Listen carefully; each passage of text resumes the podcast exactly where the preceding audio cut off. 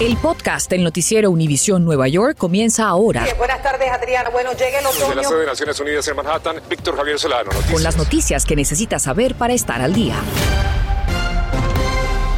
Bell Parkway en Brooklyn, donde se investiga un tiroteo que involucró oficiales de la policía. Al parecer, todo comenzó durante una parada de tráfico, pero todavía no está claro qué llevó a la policía a disparar. Un arma fue recuperada en la escena, el hombre falleció poco después en el hospital del área y la investigación todavía sigue su curso.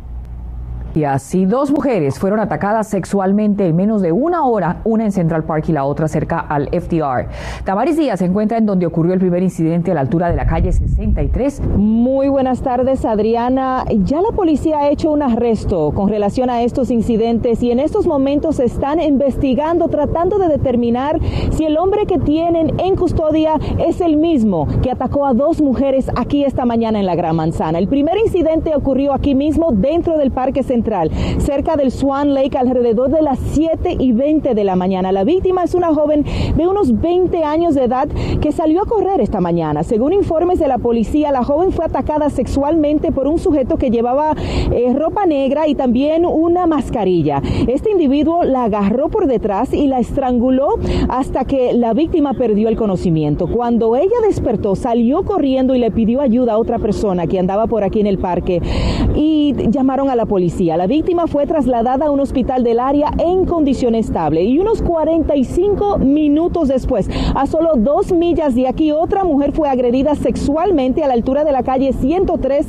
y FDR Drive, también en plena luz del día. Dos incidentes muy pero muy lamentables y la policía realizó una conferencia de prensa aquí dentro del parque esta tarde para ofrecer detalles acerca de esta investigación, también para pedir la ayuda de los neoyorquinos para tratar de resolver estos casos. La policía confirmó que aún no saben si se trata de un solo atacante, pero sí dijeron que el sujeto que tienen ahora mismo bajo arresto fue liberado hace dos días de prisión. Él estaba cumpliendo una condena, una condena por varios cargos y también su récord criminal eh, tiene una violación del 2005. La policía le está pidiendo a cualquier persona que tenga información acerca de, este incidente que llame a la línea anónima del NYPD. Es el 1-888-57 pista. Mañana a las 7 y 20 de la mañana, la hora que ocurrió el ataque aquí en el parque, va a estar uno de los camiones de Crime Stoppers aquí en el sector para tratar de investigar y para que las personas que tal vez anduvieron por aquí esta mañana se puedan acercar con algo de información.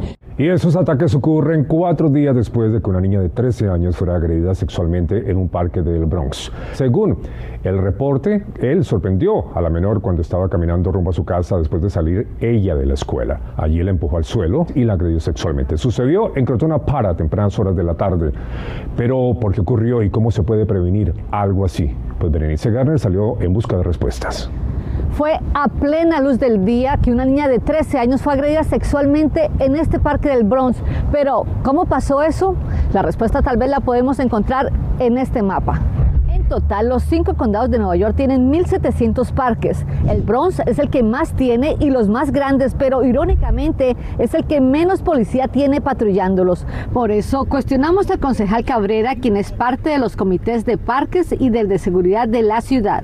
¿Qué podríamos estar haciendo mejor para proteger a nuestros niños? Bueno, el problema que tenemos ahora es que no tenemos suficiente policía de parque. Han asignado solamente 55 policías de parque aquí en el Bronx. Nosotros necesitamos por lo menos doble de eso. ¿Cuál va a ser su plan de acción en este momento? Lo que yo voy a hacer es que yo voy a contactar la alcaldía. Vamos a quitarle de otros programas que en verdad no están dando tantos resultados y vamos a a poner esos fondos en las áreas que en verdad se necesita. Y ahora tenemos un pretexto más alto aquí. Pero, ¿qué puede hacer usted como padre de familia? Trate de recogerlos en la escuela. Si no puede, explíqueles que no deben hacerlo solo y siempre deben salir con un grupo de compañeros. Y si tiene que caminar solo o atravesar un parque, que siempre esté pendiente de sus alrededores, que lleve consigo en la mano una llave para que pueda defenderse y un silbato para llamar la atención si fuera necesario. Y si ve a alguien que le da desconfianza, corra en sentido contrario. Imagínate lo que esa niña está pasando. Los padres, los abuelitos. Esto es una tragedia. Si hubiera más seguridad, yo le apuesto a ustedes que esto no habría ocurrido. El concejal espera que la alcaldía pueda tomar una decisión de emergencia para asignar más policías a estos parques. En Crotona Park, en el Bronx, Berenice Garner, Noticias Univisión 41. Veré, muchísimas gracias, muy preocupante. Bueno, y un grupo de al menos siete jóvenes ataca salvajemente a un hombre de 62 años. En video quedó captado cómo el grupo lo golpea con lo que podría ser un bate o una pieza de madera. Ocurrió en Midtown, Manhattan, este miércoles por la mañana y según la policía el incidente sucedió a raíz de una discusión entre uno de los agresores y la víctima. Una vez en el suelo, el hombre también fue acuchillado varias veces. La escena a la que acudieron los bomberos esta mañana en un apartamento del Upper West Side en el que un hombre y una mujer perdieron la vida. Así es, Adriana, las causas de la tragedia todavía están bajo investigación, pero apuntan a dos celulares que dejaron cargando durante la noche. Es el segundo incendio que cobra vidas en la Gran Manzana en esta semana, por lo que nuestro colega Peter Ortega nos muestra qué pasos seguir para salir con vida de un fuego. Hola a toda nuestra audiencia, hoy les tengo consejos muy importantes sobre cómo actuar si se ve inmerso en un incendio dentro de su hogar. Mientras se desplaza hacia la salida de su apartamento, es importante que lo haga de esta manera, gateando o arrastrándose, literalmente. Por la siguiente razón, el humo y los gases tóxicos se concentran primero en el cielo raso y este puede ser más dañino incluso que las propias llamas, así que es importante que usted lo evite.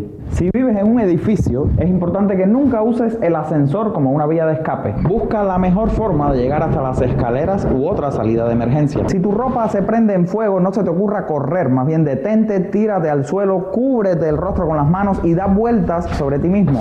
Esto impedirá que el aire avive el fuego y hará que se apaguen las llamas. Si no puedes salir y el humo te está afectando mucho, busca un pedazo de tela o una toalla y póntela sobre la boca. Es importante que no inhales ese humo. Si está mojada, funciona mucho mejor. Informe al 911 de cuántas personas hay en el hogar. Debe decirles también si hay niños, si hay ancianos y por supuesto si hay mascotas.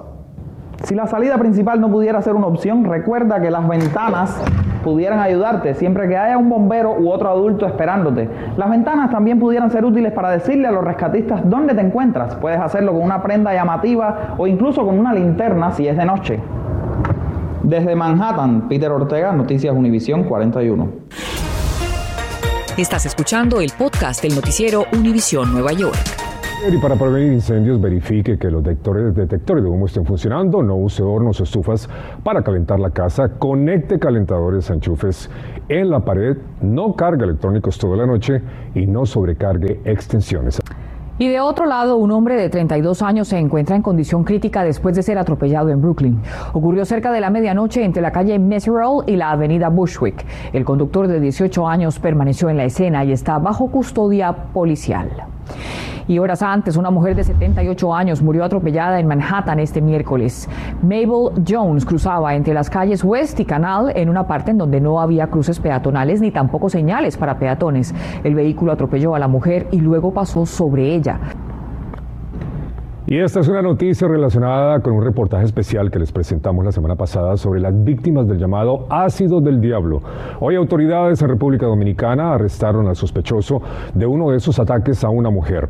Agustín de Jesús Pimentel Luna, alias Caché, fue detenido en Santiago Rodríguez y la víctima, Yanelis Arias, murió como consecuencia de las graves quemaduras del químico, arrojado desde la baranda de la casa de ella en Tenares. Ocurrió en septiembre pasado.